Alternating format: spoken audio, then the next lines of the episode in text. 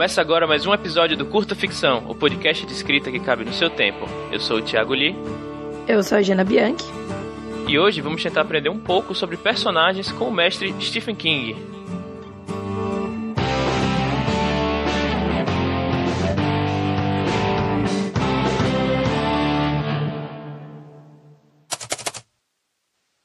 Hi, Mr. King. It's a pleasure to have you here and Tá lá, tô zoando, vai. Infelizmente a gente não tem essa moral toda pra ter o Stephen King himself aqui no Curta Ficção, falando direto com a gente. Quem sabe algum dia. Mas a gente, quer que a, é, a gente quer que a impressão seja essa. Há tempos que a gente tem esse plano de ter uma série de episódios no modelo Aprenda com os Mestres, onde a ideia é selecionar autores e autoras célebres por dominarem uma determinada ferramenta ou elemento das histórias e, com exemplos das suas obras, abordar o tema meio que na prática, a gente decidiu começar com Stephen King por algumas razões. Primeiro, foi aniversário dele, dia 21 de setembro. Né? Ei, parabéns, Stephen King. Parabéns, King. Stephen King. Uhum. E a gente está aqui no finzinho de setembro, que significa que outubro está chegando e com ele está chegando também nossa série especial de terror e horror. É isso mesmo, serão três episódios nessa série, esse e os próximos dois, sendo que o terceiro vai ser bem especial. Mas vamos lá sobre o episódio de hoje. A gente escolheu o elemento personagens porque sim, o Stephen King faz muitas coisas muito bem e algumas não tão bem assim. Fim, né? Mas enfim. Mas ele é simplesmente o mestre dos bons personagens, né? Então a gente já fez um episódio mais ou menos nesse molde, que foi o 31, sobre personagens de Stranger Things. Stranger Things? Things. Things. Things. Mas a gente achou que dava para explorar mais esse assunto de personagens e focar um pouco mais em personagens criados para um livro e não para o audiovisual, que foi o caso é, desse episódio 31. Então a gente selecionou quatro livros é, do Stephen King com casos que demonstram todo esse talento desse homem. E a gente vai comentar um a um, sem spoilers, sem grandes spoilers da história, né? Antes de sugerir como você pode aplicar boas práticas da criação de personagens nas suas próprias histórias. É, e enquanto a gente não consegue o Stephen King aqui no, no uhum. Ficção para falar de personagens, vale lembrar que a gente já falou de personagens aqui com os próprios autores no programa que foi lá do Guanabara Sim. Real, né, com Enéas, com a Nicole e com a Z Cordenose. Algum dia, quem sabe, a gente vai até o que chega até o King, mas. e, bom, então já vamos começar com os personagens em si. Né? O primeiro caso, né? Para começar metendo o pé ou o machado na porta, a gente vai falar do Jack Torrance de O Iluminada, para analisar a importância de conflitos internos além dos externos. É, quem já leu o livro, viu o filme, sabe quem é o Jack Torrance, né, que foi feito pelo Jack Nicholson nos cinemas. Uhum. E mesmo que nunca fez nenhuma das duas coisas, já vi pelo menos a imagem dele na internet, né? A foto em que ele tá com a cara de doido, enfiando a cabeça pelo buraco de machado na porta. E ele tá representando o Jack. E o Jack é um ex-professor que resolve se isolar no hotel, que fica ilhado durante o inverno, para terminar a peça que ele tá tentando escrever enquanto ganha um dinheirinho. E podemos dizer que esse é o conflito externo dele. Né? Um hotel isolado, tá no hum. inverno, etc, né? E acontece que ele tem um conflito interno muito forte, que é o que realmente provoca o plot do livro. Ele já teve no passado problemas com alcoolismo e comportamentos violentos dos quais ele se arrepende. Ele acha que passar esse tempo sozinho com a esposa e o filhinho de 5 anos pode ajudá-lo a se reconectar com a família, se recuperar dos problemas e ter a inspiração necessária para seus projetos criativos. É, e ter um conflito interno dá uma profundidade a mais para a maioria das tramas, como a gente já disse aqui em outros momentos, né? Mas no caso de O Iluminado, ele é quase essencial. Ele é essencial, eu diria, né? Isso porque a história criada pelo conflito externo, que no caso é tentar escapar lá das forças malignas, né, que estão no hotel, é, acaba sendo uma grande metáfora para o que está acontecendo também dentro da cabeça do Jack, né? Ou seja, enquanto ele está tentando se desvencilhar dos seres sobrenaturais que estão fazendo com que ele enlouqueça, ele está tentando também escapar do alcoolismo, que faz ele ser violento, né, com as pessoas que ele mais ama. Que é um aspecto, inclusive, que é plantado logo no começo do livro, quando a gente descobre que ele até já quebrou o braço do filhinho, o Danny, que é uma coisa que meio que perturba ele ter esse passado, esse essa coisa ele ama, né, a, a criança muito, você vê, e ele teve esse esse caso. Aliás, falando no Danny, vale lembrar aqui que numa análise mais formulaica da história, o Jack Torrance, ele é o antagonista de O Iluminado, né? Enquanto o filho é o protagonista. Inclusive, ele vai continuar esse protagonismo em Doutor Sono depois, né? Que é a continuação do Iluminado. Mas o Jack, ele tem um arco tão interessante que é possível enxergar como ele também protagoniza a própria história dele, né? Então ele tem as motivações, ele tem os obstáculos e ele tem os conflitos interno e externo. Então eu acho que é um grande trunfo aí desse personagem. É, na sua própria história, né, que você for criar, você não precisa necessariamente criar um conflito interno que tenha um peso tão grande né, na história do protagonista, do antagonista, muito menos um que faça um paralelo tão expressivo com o conflito externo, como é o caso do arco do Jack Torrance. Mas é legal sim, e aí você consegue ver isso claramente nas histórias do Stephen King, principalmente uhum. no Iluminado, né, que é, tem essa perspectiva de que a conjunção do conflito externo e interno acaba formando uma história mais forte, mais cheia de meandros. Além disso, é uma ótima oportunidade de trabalhar o subtexto uhum. e o simbolismo dentro de sua obra, né, que é uma coisa cujo valor a gente sempre reforça aqui. Então, esse é um ponto que, para quem estiver né, entrando no, no mundo do, do, Stephen King e for analisar os personagens dele, você vê que assim é algo muito forte, o simbolismo é muito forte no, no uhum. Stephen King. E às vezes, às vezes inclusive, ele é, esse simbolismo ele vai, para vai frente da, da história, né? Sim. Por exemplo, no, no A Dança da Morte, que é um que a gente vai falar mais, mais na frente aqui. Uhum. É, o simbolismo ele meio que ultra, ultrapassa o nível de simbolismo e vira meio que a, o conflito da, da narrativa. Então, vale muito a pena. Tudo, a gente sabe que o Stephen King, ele, ele sempre. Ele não. Como ele fala, né? Ele sempre escreve de uhum. primeira já o, o livro como vai ser no final. Mas vale a pena você voltar sempre no seu texto e ver como essas camadas. Você pode criar camadas e camadas em cima do, do seu personagem, dos conflitos internos e externos. Hum. É, inclusive, na verdade, ele fala isso, né, no, no, sobre a escrita. Ele fala que ele, apesar de não planejar as histórias, ele fala que quando ele chega no fim do livro, ele descobre sobre o que o livro é. Uhum, né? E, e, quando ele diz sobre o que o livro é, ele não tá falando, ah, é a história de uma menina que é, tem poderes sobrenaturais, sabe? É uma história sobre, tipo, exclusão, sobre, sabe? Tipo, é o tema da história, uhum. ele descobre isso ao final da escrita. E aí, assim, sem dúvida, isso não tem como negar, assim. Ele, a gente tem que considerar, né, que, principalmente num escritor experiente, como Stephen King, o subconsciente é, trabalha muito, né? Então, com certeza, a cabeça dele já tá trabalhando um tema, então, ao longo do livro, ele já vai inserindo esse tema é, em vários pontos, mas ao final ele volta, ele fala, fala isso no Sobrescrita e efetivamente é, reforça aquela temática muitas vezes, na maioria das vezes, através do conflito interno, né? Que é uma coisa menos, mais abstrata, menos palpável, que você consegue trabalhar para que crie esse, justamente esse simbolismo, assim, sabe? Uhum. Bom, e o próximo personagem que a gente vai analisar é o Nick Andrews, de A Dança da Morte, que o Lee acabou de mencionar, que a gente vai usar para falar um pouco sobre como personagens multidimensionais e diversos são mais interessantes, né? Então, Dança da Morte, a Dança da Morte, na verdade, que em inglês é They Stand, não tem nada a ver a, a tradução. É um livro bem menos popular, né, que o Iluminado, o que é uma pena, porque ele é muito bom e tem personagens muito bons mesmo, assim. E o Nick é uma das pessoas imunes à super gripe que na história mata 99,4% da população, né? Que tipo é um apocalipse é, de doença, assim. E ele começa a liderar um grupo de sobreviventes que está indo atrás da mãe Abigail, que pelo sonho que eles têm é uma espécie de uma líder da facção do bem que vai travar uma batalha final entre o bem e o mal, que é meio que a temática do, do Day Stand, né? E o Nick, ele é super inteligente, ele é responsável por propor as estratégias do grupo dele lá, é, ele tem as manhas de se virar sozinho por muito tempo nesse mundo pós-apocalíptico que tá um verdadeiro caos. E ele é super carismático. E, por acaso, o Nick é um personagem surdo. Né? Aí, provavelmente, em decorrência de um acidente de carro que a mãe dele sofreu quando, quando ela estava grávida, que inclusive é uma das informações que a gente pega da história e pregressa do personagem, que é apresentada ao longo do livro, que é um jeito muito interessante de você fazer o seu leitor saber mais sobre o personagem, né? Mas o ponto é justamente esse. O Nick é um líder, ele é inteligente, ele é estrategista, ele é carismático e ele é surdo.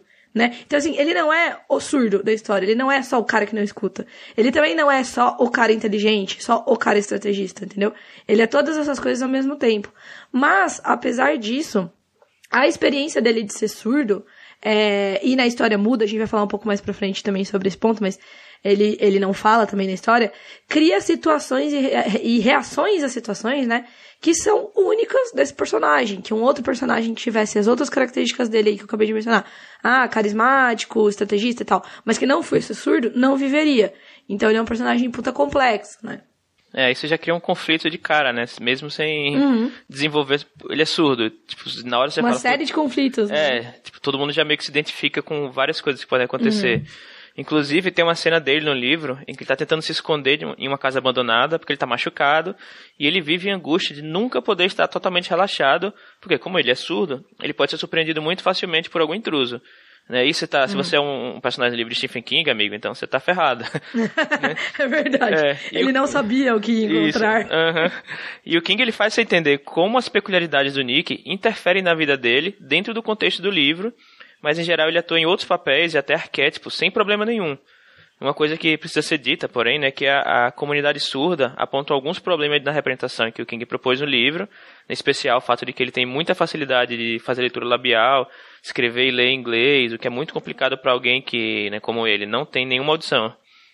Além de perpetuar estereótipo, que a comunidade chama de, entre aspas, né, super leitores de lábio, esse público também critica o fato dele ser chamado de surdo-mudo, sendo que esse termo caiu em desuso porque surdos geralmente são alfabetizados em algum idioma, de sinais, por exemplo, e muitas vezes são vocalizados, o que prova que não dá para acertar em todas, além de reforçar uhum. o que a gente sempre fala sobre pesquisa, pesquisa, leitura crítica, leitura sensível, esse tipo de coisa.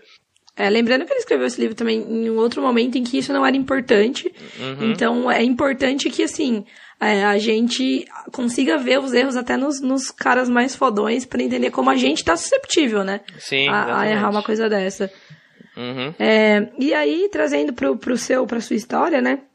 O que a gente sugere é que, assim, ao construir os personagens da sua história, a gente sempre fala isso, mas sempre é bom repetir, tenha o cuidado de fazer com que cada um deles seja mais de uma coisa ao mesmo tempo.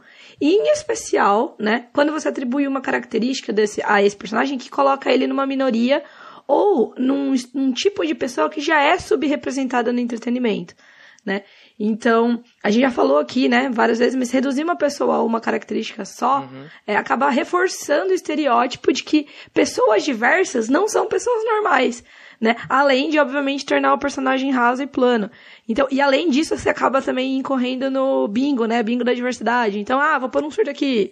Uhum. Beleza, ele é o surdo. É o, qual que é aquela, é, o coisa da síndrome da Smurfette, né? Que é quando hum, só tem sim. uma mulher é, na história. Mulher, tipo, isso. É, que daí é tipo assim, este é o mago, esse é o, sei lá, tipo, o cavaleiro, uhum. esse é o, tipo, o cara inteligente e esta é a mulher, sabe? Tipo, essa é a uhum. característica dela. É, isso só funciona, gente, jogando RPG de mesa, tá? Porque é importante você ter o mago, o guerreiro, o clérigo, mas numa história... É, mas mesmo é, assim, é, mesmo assim você... A mulher é foda. Não, não, sim. Eu tô falando de tipo de é, papéis na narrativa, né?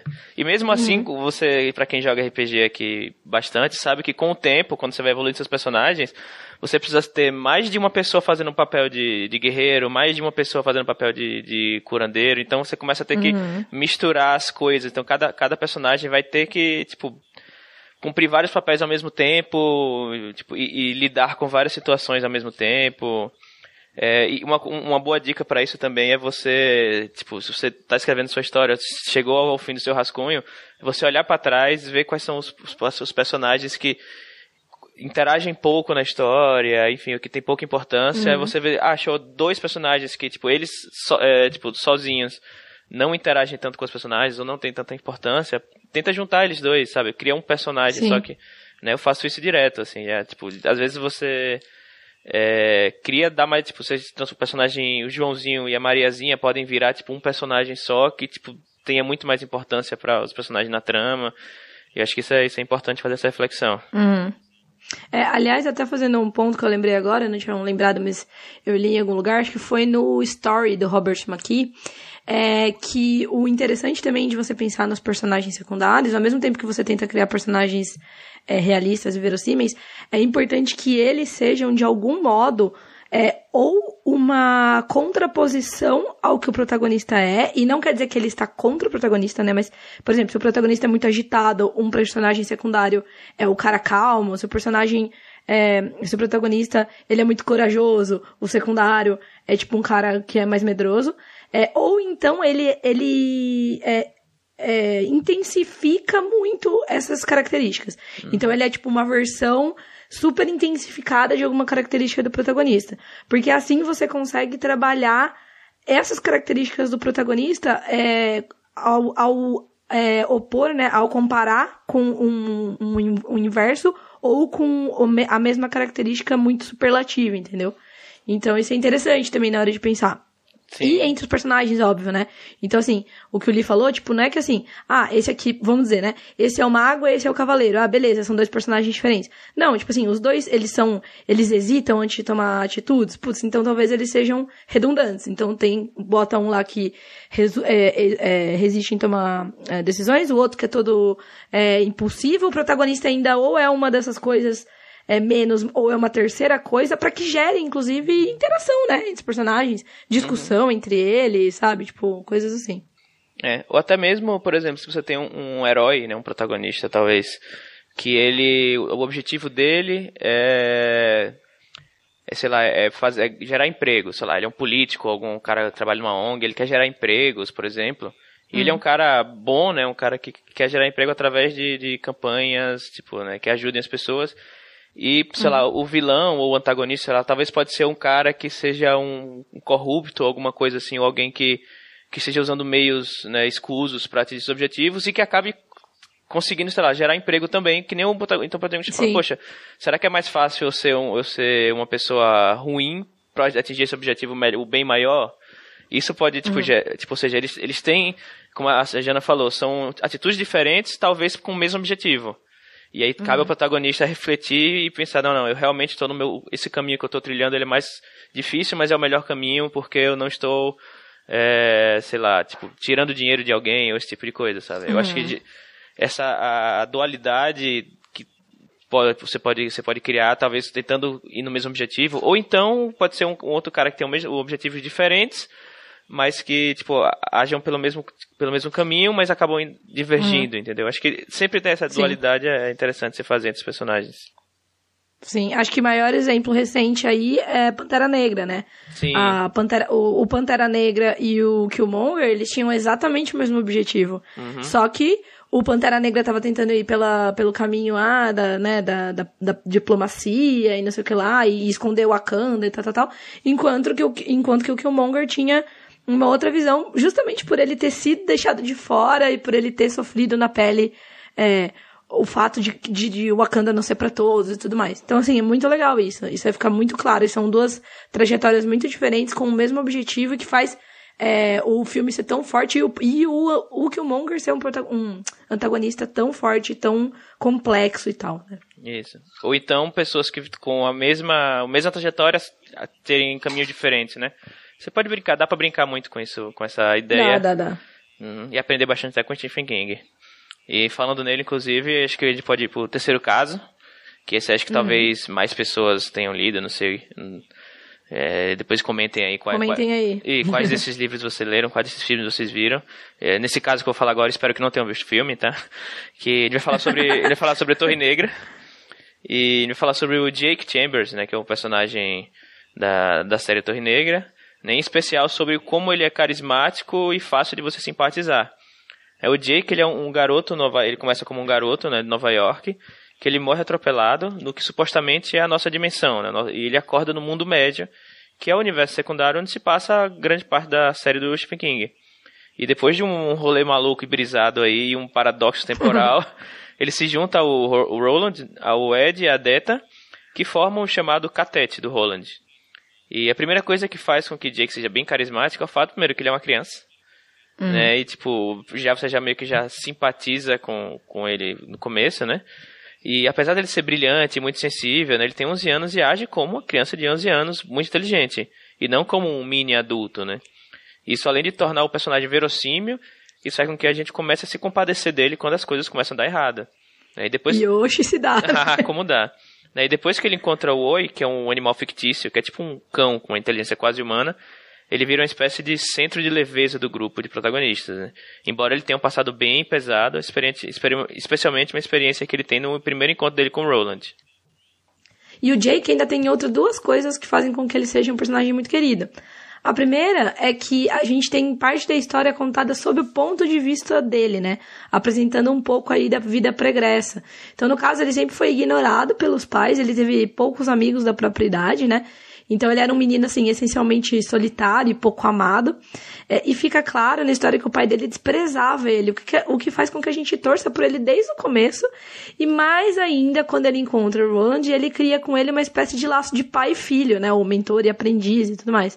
E outra coisa também que faz a gente gostar bastante do, do, do Jake é que tem um pouco uma relação aí com o que o Lee falou agora, é, que é que o Jake ainda é uma criança, então ele, portanto, tem falhas, ele hesita e ele comete erros. É, bastante, assim, ao longo da história. Tem até umas horas que você fala assim, não faça isso, menino. E tudo isso de uma forma que é muito coerente para uma criança da idade dele, né? Então, assim, por mais que ele tenha as habilidades surpreendentes, que é como, por exemplo, a capacidade de atirar tão bem quanto o próprio Roland, né? Que é um grande pistoleiro, ele é, tem as suas fraquezas, ele tem os seus problemas, e isso gera, faz a história andar e faz a gente se uh, identificar, né? Tipo, putz, quando eu era uma criança, sabe, eu, eu fazia, faria isso. Porque assim, sei lá, não nada me irrita mais do que um personagem criança que é um, gênio adulto, só que num corpo de criança, entendeu? Porque você fala, meu, ou era muito retardada quando era criança, ou esse personagem é bizarro, entendeu? É, isso talvez possa funcionar com, com, com, em comédia, né? Por exemplo, o Sheldon lá do Big ah, Bang Theory. Sim, sim, sim, é, sim, sim. Se bem que eu não vi a série dele quando ele é criança, mas, tipo, só funciona na comédia, assim, né? No drama, você, tipo, coloca uma criança gênio só se ela realmente for super dotada, sabe? Sim, sim. Uhum. E já entrando na parte, tipo, como você pode jogar isso pra sua história, né? Você pode trabalhar o carisma do personagem fazendo com que o, o King fez com o Jake. Você cria para ele um passado e um conflito que é identificável e facilmente relacionável. É, mesmo quem teve né, pais amorosos já se sentiu desprezado algum dia, né? Porque essa é uma característica comum às crianças. Além disso, leitores mais velhos que têm filhos ou sobrinhos vão enxergar o outro lado da história e sentir conforto e empatia em relação ao laço de Jake com o Roland. É importante também fazer personagens falhos e hesitantes que tornam tudo mais verossímil à medida que a gente comete erros. Acho que uma, uma coisa interessante uhum. de falar aqui, eu peguei essa dica lá do Writing Excuses.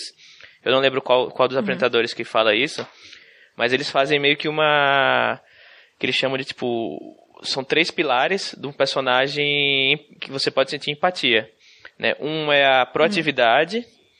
o outro pilar é a, a, a empatia, né? a simpatia, e o outro é o quão ele é bom no que ele faz. Então, assim, você nunca uhum, pode ter esses, você nunca pode ter esses três pilares muito embaixo. Se é um personagem que ele não é proativo, é ruim no que ele faz e não gera simpatia, então, tipo, ninguém vai gostar dele. O que, você tá fazendo lá? É. Se for um personagem. nem nem isso, pra ser um vilão, vale dizer. É, nem, nem pra ser um vilão. Inclusive, tipo, normalmente os vilões, eles são pelo menos bons no que eles fazem.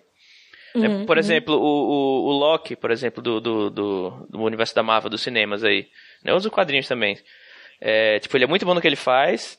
Ele, às vezes ele gera simpatia, às vezes não, né? Só que ele é muito proativo. Ele é muito proativo, muito bom no que ele faz e não gera tanta simpatia porque as coisas que ele faz também uhum. são meio, meio, né, duvidosas.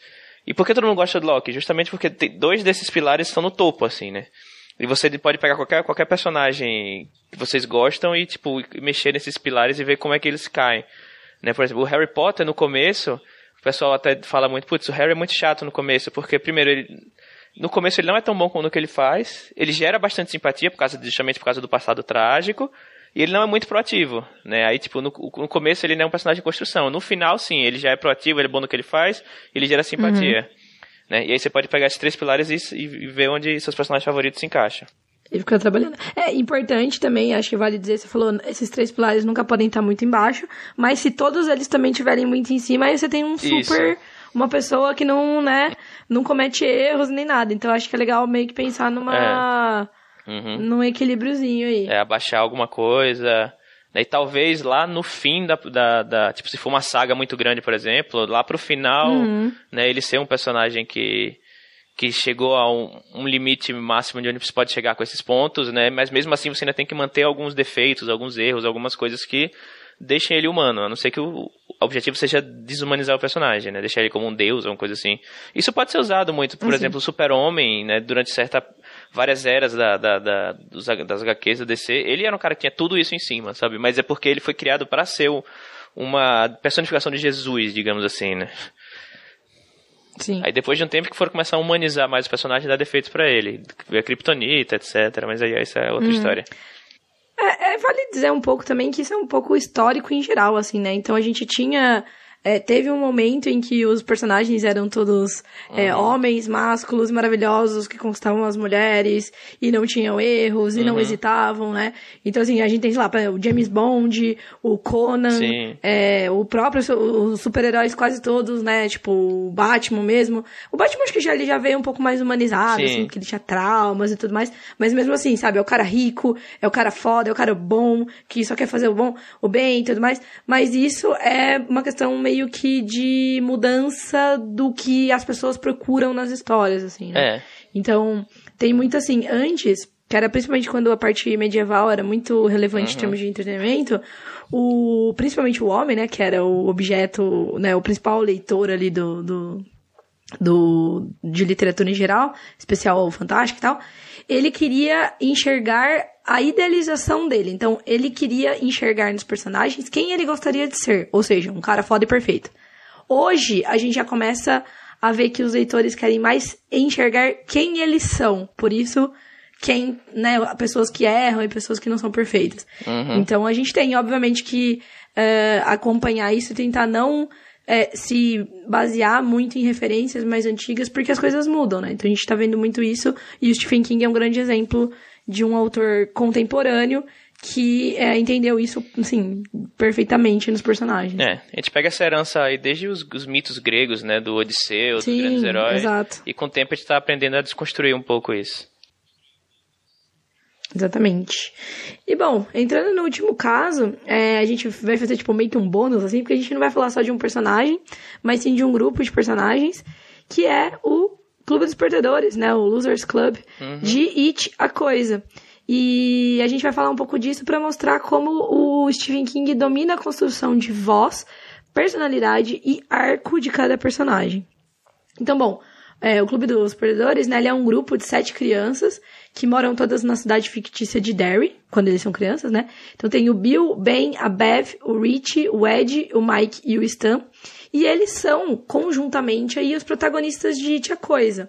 É, né? Coisa essa aí que eles precisam encarar em dois momentos da história, quando eles são crianças e quando eles são adultos. É, e a gente escolheu falar sobre essa turminha do barulho que vão e construção altas de voz. confusões. Que vão criar altas confusões com, com o monstro. É, e a gente escolheu isso para falar sobre construção de voz, personalidade e arco, porque, na minha opinião, humilde opinião, o Stephen King fez praticamente uma feitiçaria em It, né? Então, assim, quem já viu o filme sabe que cada personagem tem uma personalidade, é, características e passado bem distintos e bem construídos. Mas eu acho que só quem lê o livro é capaz de ver como o King foi competente ao dar na narrativa uma voz muito particular para cada um deles. Então, assim, o livro, ele é escrito num ponto de vista onisciente. É, ou seja, vale sempre relembrar aqui, é um narrador que ele, ele pode eventualmente entrar na cabeça de mais de um personagem, mas ele sabe coisas que nenhum dos personagens sabe, inclusive coisas do futuro e do passado. Então, tanto que a gente começa, inclusive, o livro, é, o começo a gente já falou no, no outro livro, né, acho que no, no de, agora não lembro se foi no de narrativa mesmo, mas a gente já falou do começo do It, que ele começa falando, acompanhando um barquinho de papel descendo pelo esgoto e tudo mais, e a gente aprende um pouco sobre Derry, né. Então, e apesar, né, de, dele ter esse ponto de vista onisciente, dependendo do trecho, o narrador onisciente se aproxima da cabeça de cada uma das crianças. E a gente tem os vislumbres dos pensamentos e do raciocínio dessas crianças, é, que seguem padrões totalmente diferentes, mas totalmente coerentes com a personalidade construída para cada um. E, inclusive, é, quando a gente fala da linguagem, dos termos ali, do ritmo e tudo mais, da narrativa, né? Além disso, a gente também tem a oportunidade de ver todos os protagonistas pelos olhos dos outros, o que faz com que a gente vá montando um quebra-cabeça que fica bem interessante de coisas uhum. que o uhum. personagem acha sobre si e coisas que os outros acham dele. É claro que isso é um recurso que só é possível porque o King escolheu uma conjunção de multiprotagonista com narrativa não onisciente em terceira pessoa, mas é interessante ver como ele usa esses elementos a favor do objetivo dele de construir personagens com os quais a gente se importa. Né? Eu, pessoalmente, uhum. não conseguiria escrever um, um, um, um livro de, com a onisciente com tantos personagens sem acabar confundindo o leitor, mas o King é o King, né? Ele consegue. Uhum. É, né? ele é foda. Uhum, é, e inclusive porque é um livro de terror, né? Então a gente é, é muito essencial que a gente se importe, se preocupe com os uhum. personagens, para que a tensão de que algo aconteça com eles seja sempre presente e possíveis reviravoltas uhum. que prejudicam os personagens tenham muito impacto na gente que nós somos leitores. Sim, ele faz isso muito bem, né? Então, assim, eu lembro que lá pelo primeiro terço do livro eu tava, sai daqui sua coisa, não mexa com as minhas crianças. Porque eles são muito é, tão bem abordados e tão particulares que, meu, são crianças de verdade e eles são. Ah, só apontando aqui também, também são crianças que são crianças. Apesar de, claro, né, a gente tem uma certa liberdade aí poética que tem umas coisas que eles falam que você fala, ah, isso aí seria meio, meio improvável, mas ao mesmo tempo, como o narrador é, ele é onisciente, ele sabe do futuro, e a gente tem também vislumbres dos personagens no futuro, porque ao contrário do filme, o livro, ele vai alternando, né? Ele não é só eles crianças, depois só eles adultos, né? Então você vai vendo eles crianças, eles adultos, eles crianças, eles adultos, você vai meio que construindo bastante essa essa personalidade deles como crianças muito espirituosas, né? Então, e puxando assim para o que você pode fazer com a sua história, mesmo que ela não siga esse formato de narrativa, que é bem né, particular, inclusive, dá para aprender muito com esse caso. Porque é muito importante que a gente sempre tenha em mente que o personagem vai ter sempre uma imagem dele próprio, que é diferente da imagem que os outros personagens têm. E é, também que esteja esse personagem narrando em primeira ou terceira pessoa, ele deve ter uma personalidade e uma voz. Se você for fazer multiprotagonismo ou múltiplo ponto de vista, é importante que o narrador tenha múltiplas personalidades e múltiplas vozes, né? O que, como o Lee disse, não é uma coisa simples, uhum. mas ao mesmo tempo, se você sabe fazer, e aí, óbvio, você não precisa fazer com sete, né, protagonistas, mas pode fazer com dois, três, é, você com certeza vai ter uma história aí mais, é, mais complexa, assim, e mais convincente, sabe? É, eu acho que um problema né, recorrente é que de ter vários protagonistas, né, vários pontos de vista, é de você acaba caindo no, no problema de todos, todos os, as narrativas, todas as narrações têm a mesma cara, assim, né? O, uhum, claro, você é, você, é, você é um autor só, a não sei que você seja o, o protagonista fragmentado, né? E, e, Eu ia falar dele é, E para cada, pra cada personalidade você escreve um capítulo do livro, é tipo, você, você, você tem um, uma quantidade limitada de palavras que você conhece, de construções frasais, etc. Então, assim, uhum. você vai ter que se forçar a escrever uhum. de maneiras diferentes para cada personagem. Fora da zona de é, conforto. Isso, e principalmente dentro do mesmo livro, dentro do mesmo contexto. Se fossem livros diferentes, claro, você está em outra, outro momento, outra outra ideia, né, outro contexto, mas no mesmo contexto isso é, bem, isso é bastante difícil. Então, assim, é, acho legal até como um treinamento você pegar tipo uma cena que você já escreveu, talvez, e escreva ela sob o ponto de vista de vários personagens diferentes que estão na cena e uhum. depois compare, né, o que você escreveu. Putz, eu estou usando as mesmas, as mesmas construções, né, o mesmo tipo de narração, as mesmas palavras, né. Tipo, os personagens eles se chamam pelos mesmos nomes. Então, por exemplo, se eu narro uma cena em que está eu e minha mãe e, e meu irmão, né, eu vou chamar minha mãe de um jeito, talvez meu irmão chame ela de outro jeito, um personagem que não seja da família chame ela de outro jeito, né. Acho que dá para identificar essa, essas diferenças e tentar treinar, né, esse tipo de narrativa. Bom, então com isso a gente chegou ao fim do episódio. E a gente quer saber de você duas coisas. Um, qual é o seu personagem preferido do Stephen King? Por quê? Se você já leu algum livro dele, né? E também qual dessas coisas que você já uh, observou, consciente ou inconscientemente, aí na construção de um personagem seu. Como a gente sempre fala, comentar no site é legal, porque daí outros ouvintes podem ler a sua pergunta, expandir a conversa. Mas se você quiser uma conversa mais pessoal, como de vez em quando a gente, a gente tem aí com alguns ouvintes, manda um e-mail no contato arroba onde você também sempre pode mandar sugestão de pauta. Deixa um tweet lá no arroba curtaficção, ou manda um inbox na nossa página no Facebook, que é podcast Curta Ficção. Lembrando que você ajuda muita gente avaliando o curta lá no seu agregador de podcast, porque assim ele vai ficando cada vez mais relevante aí para quem buscar é, o curta ou o é, podcast de escrita aí nos apps. Mas se você é time Spotify, você pode seguir a gente por lá também, indicar para os seus amigos. A gente vai deixar aqui, a gente sempre deixa o link do nosso canalzinho lá no Spotify. Lembrando que o episódio tem um delayzinho aí de até 24 horas para sair por lá. E também é, que o nosso feed lá também agrega junto, né, no mesmo feed, tanto o Entre Ficções, que é o podcast mensal de audiodrama do Marvin, inclusive um próximo episódio aí tá para sair, quanto uh, o Pavio Curto, que é o nosso spin-off aí sobre tretas do mercado editorial. É, dito isso, o nosso convidado, o Stephen King, por favor, faça já. Agora já para o Stephen King. É bom, vocês, o, o último livro dele, o The é. Outsider. É, vocês podem ler o, os meus livros, né? São eles em ordem cronológica, né? Aí mais meia hora de episódio. 84 anos é. depois do meme do, é. do Bob Esponja. Bom, então, partindo para os recadinhos e para o jabás, né, gostaria de já começar com o meu jabá, que eu já falei lá no episódio com o Dinho, episódio passado, que uhum. o, o, meu livro, O Homem Vazio, tá para sair agora em outubro, se você tá ouvindo isso antes do dia 20. É, vai ser lançado dia 20 de outubro aqui em São Paulo. Vocês podem entrar lá no homemvazio.com.br, que lá tem todas as informações, à medida que forem sendo, sendo anunciadas.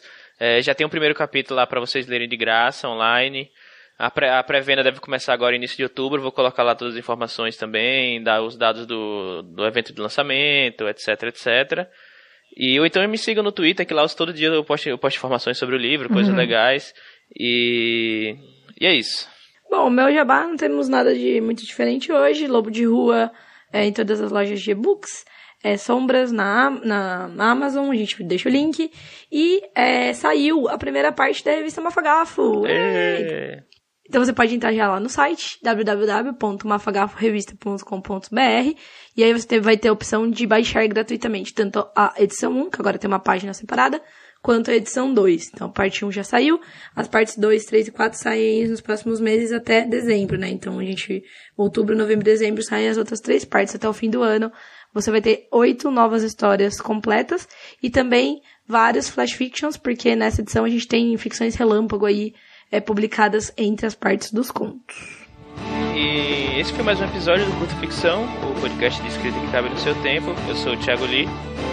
Eu sou a Jana Bianchi. E a gente volta com mais um episódio daqui duas semanas. Tchau, valeu. Tchau.